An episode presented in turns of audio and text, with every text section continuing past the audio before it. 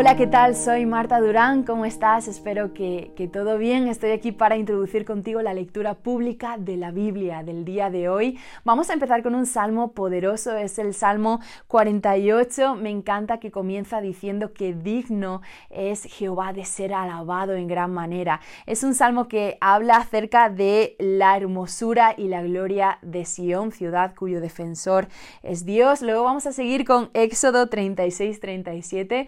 Esto una fase donde vemos la excelencia de Dios eh, dando instrucciones para la construcción del santuario, del arca del pacto, de la mesa, del candelabro y del altar del incienso.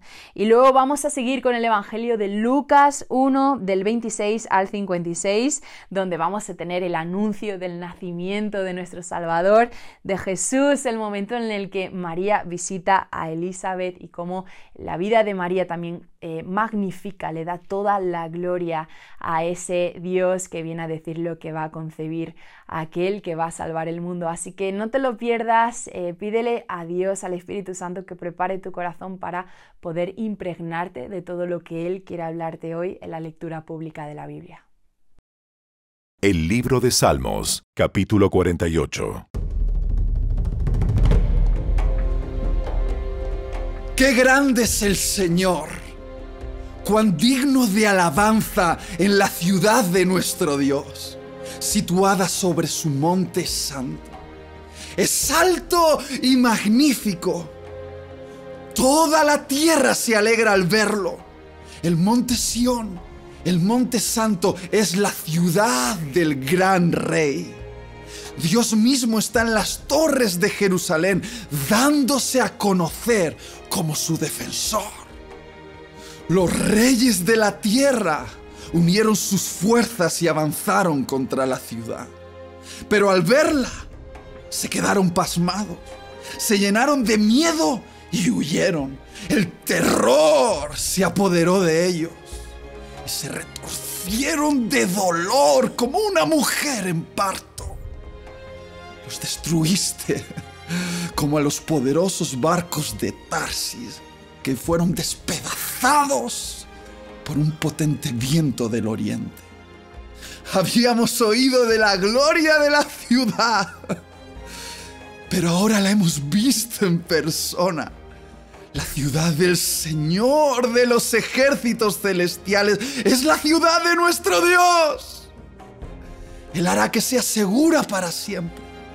Oh Dios, meditamos en tu amor inagotable mientras adoramos en tu templo, como lo merece tu nombre. Oh Dios, serás alabado hasta los extremos de la tierra, tu fuerte mano derecha está llena de victoria. Que se goce la gente del monte Sión que se alegren todas las ciudades de Judá a causa de tu justicia. Vayan a inspeccionar la ciudad de Jerusalén. Anden por ella y cuenten sus muchas torres. Fíjense en las murallas fortificadas y recorran todas sus ciudadelas para que puedan describirlas a las generaciones futuras. Pues así es Dios. Él es nuestro Dios por siempre y para siempre. Y nos guiará hasta el día de nuestra muerte.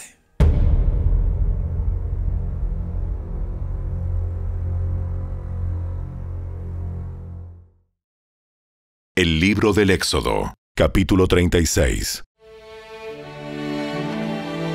El Señor ha dado sabiduría a Besalel, a Aholiab y a los demás talentosos artesanos, y los ha dotado de habilidad para realizar todas las tareas relacionadas con la construcción del santuario. Que construyan y amueblen el tabernáculo tal como el Señor ordenó.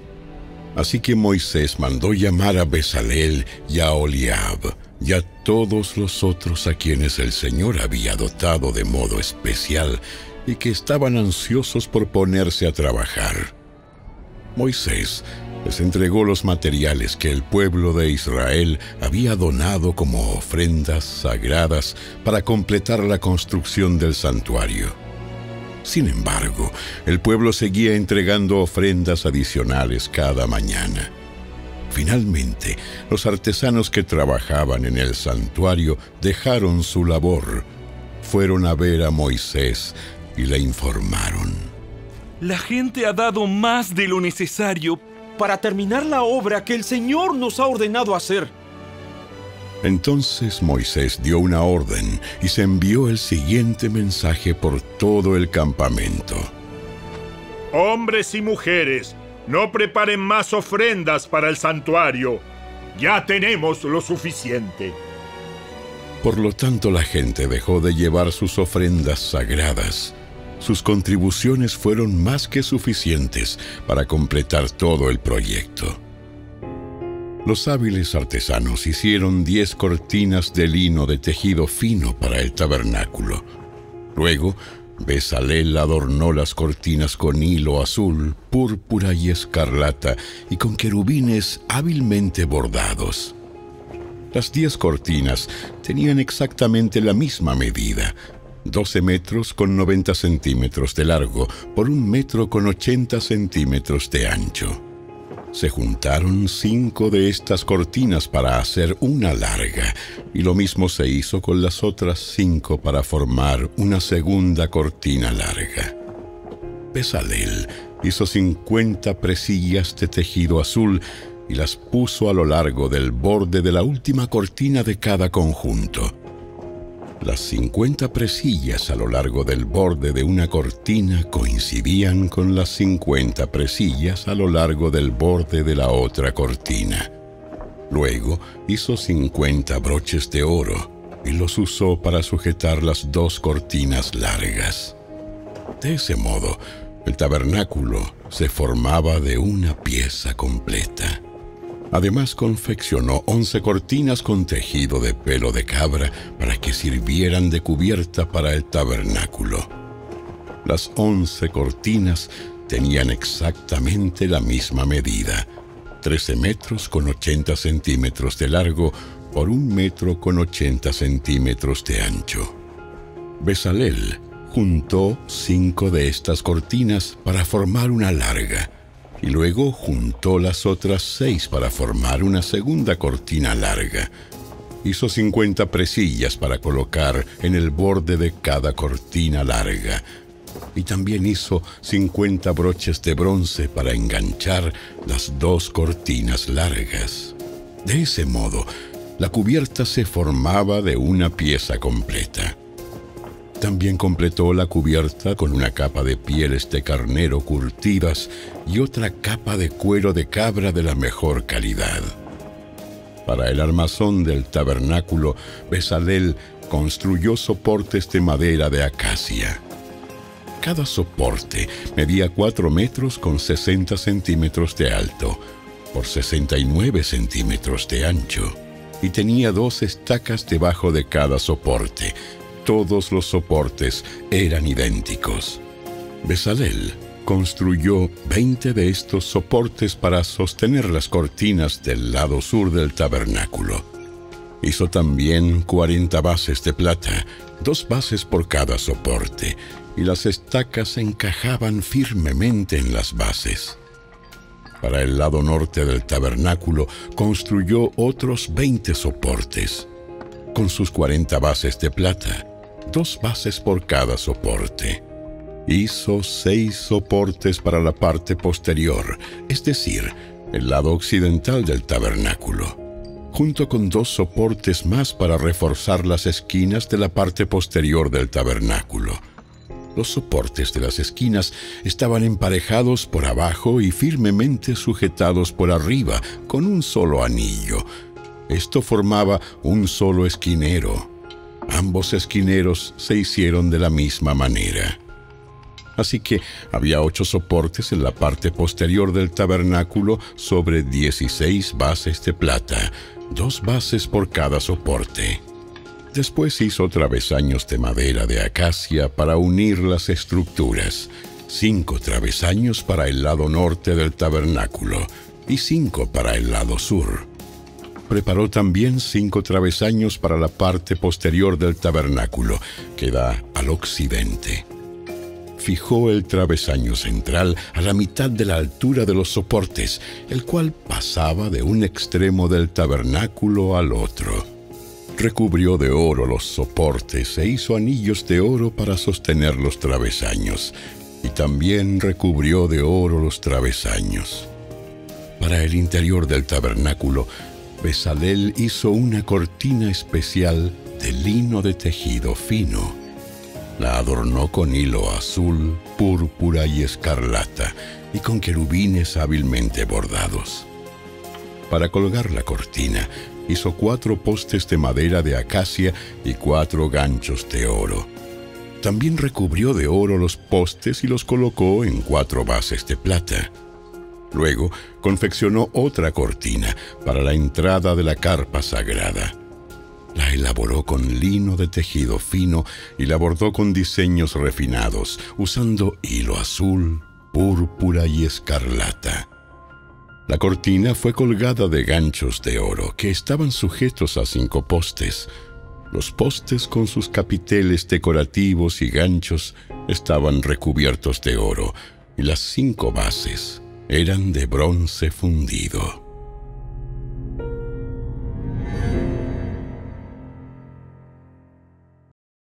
El libro del Éxodo, capítulo 37. Después, Besalel construyó el arca de madera de acacia, un cofre sagrado de un metro con 15 centímetros de largo por 69 centímetros de ancho y 69 centímetros de alto. La recubrió de oro puro por dentro y por fuera y le puso una moldura de oro alrededor. Fundió cuatro anillos de oro y los fijó en las cuatro patas, dos anillos a cada lado. Luego hizo varas con madera de acacia y las recubrió de oro. Entonces metió las varas por los anillos que estaban a los costados del arca para transportarla. Después hizo la tapa del arca en lugar de la expiación, de oro puro.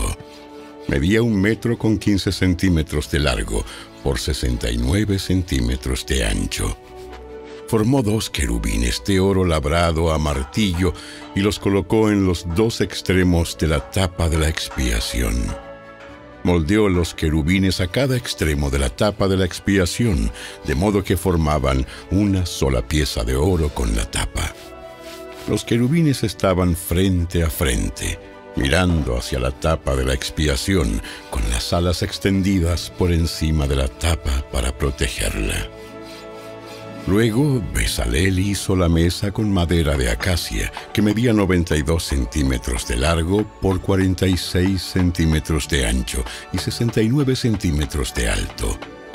La recubrió de oro puro y le puso una moldura de oro alrededor del borde la adornó con un reborde de 8 centímetros de ancho y le puso una moldura de oro alrededor del reborde. Hizo cuatro anillos de oro para la mesa y los fijó en las cuatro esquinas junto a las cuatro patas. Los anillos fueron fijados cerca del reborde para sostener las varas que se usaban para transportar la mesa.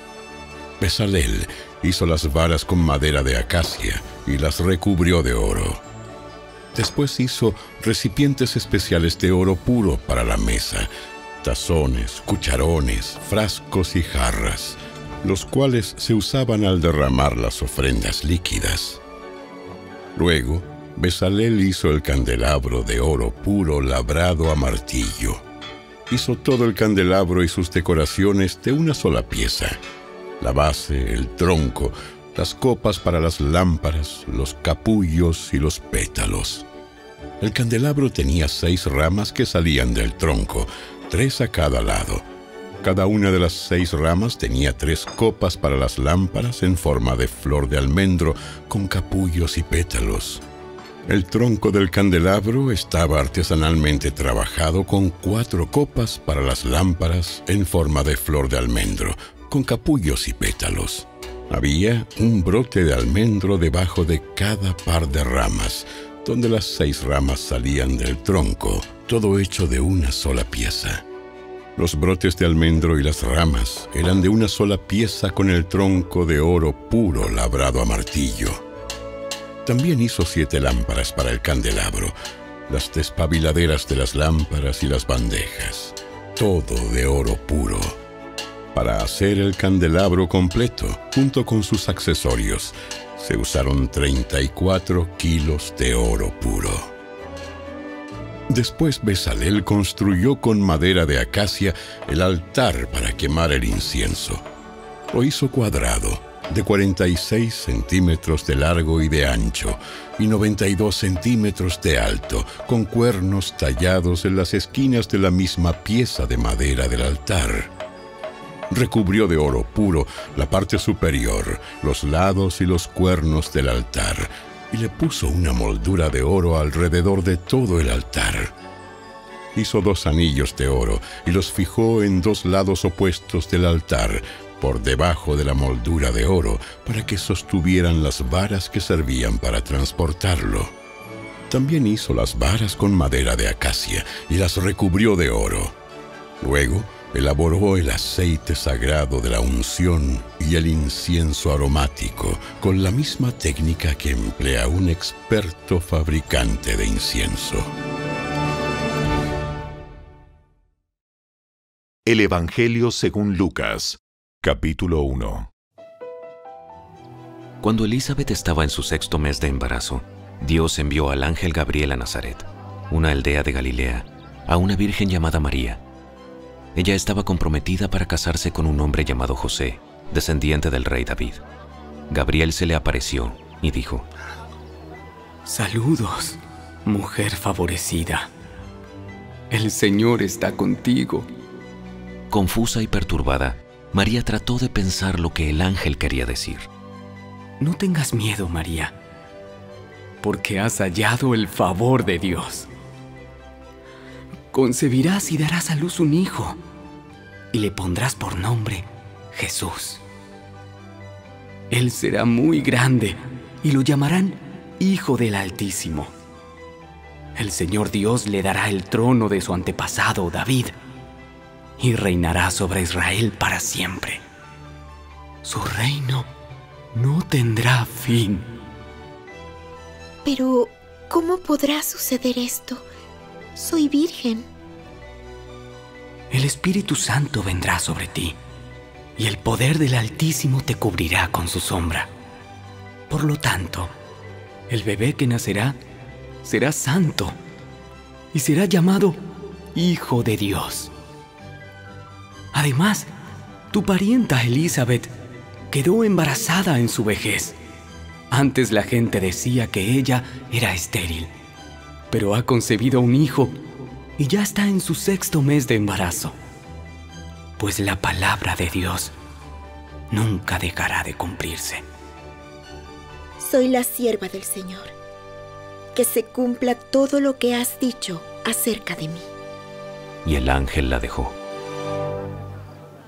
Pocos días después, María fue deprisa a la zona montañosa de Judea, al pueblo donde vivía Zacarías. Entró en la casa y saludó a Elizabeth. Al escuchar el saludo de María, el bebé de Elizabeth saltó en su vientre y Elizabeth se llenó del Espíritu Santo. Elizabeth dio un grito de alegría y le exclamó a María, Dios te ha bendecido más que a todas las mujeres y tu hijo es bendito.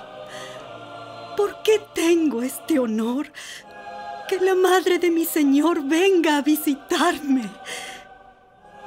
Cuando escuché tu saludo, el bebé saltó de alegría en mi vientre. Eres bendita porque creíste que el Señor haría lo que te dijo. María respondió, Oh, cuánto alaba mi alma al Señor. Cuánto mi espíritu se alegra en Dios mi Salvador pues se fijó en su humilde sierva. Y de ahora en adelante, todas las generaciones me llamarán bendita. Pues el poderoso es santo y ha hecho grandes cosas por mí. Él muestra misericordia de generación en generación a todos los que le temen. Su brazo poderoso ha hecho cosas tremendas. Dispersó a los orgullosos y a los altaneros. A príncipes derrocó de sus tronos y exaltó a los humildes. Al hambriento llenó de cosas buenas y a los ricos despidió con las manos vacías ayudó a su siervo Israel. Y no se olvidó de ser misericordioso, pues lo prometió a nuestros antepasados, a Abraham y a sus descendientes para siempre. Y María se quedó con Elizabeth unos tres meses y luego regresó a su casa.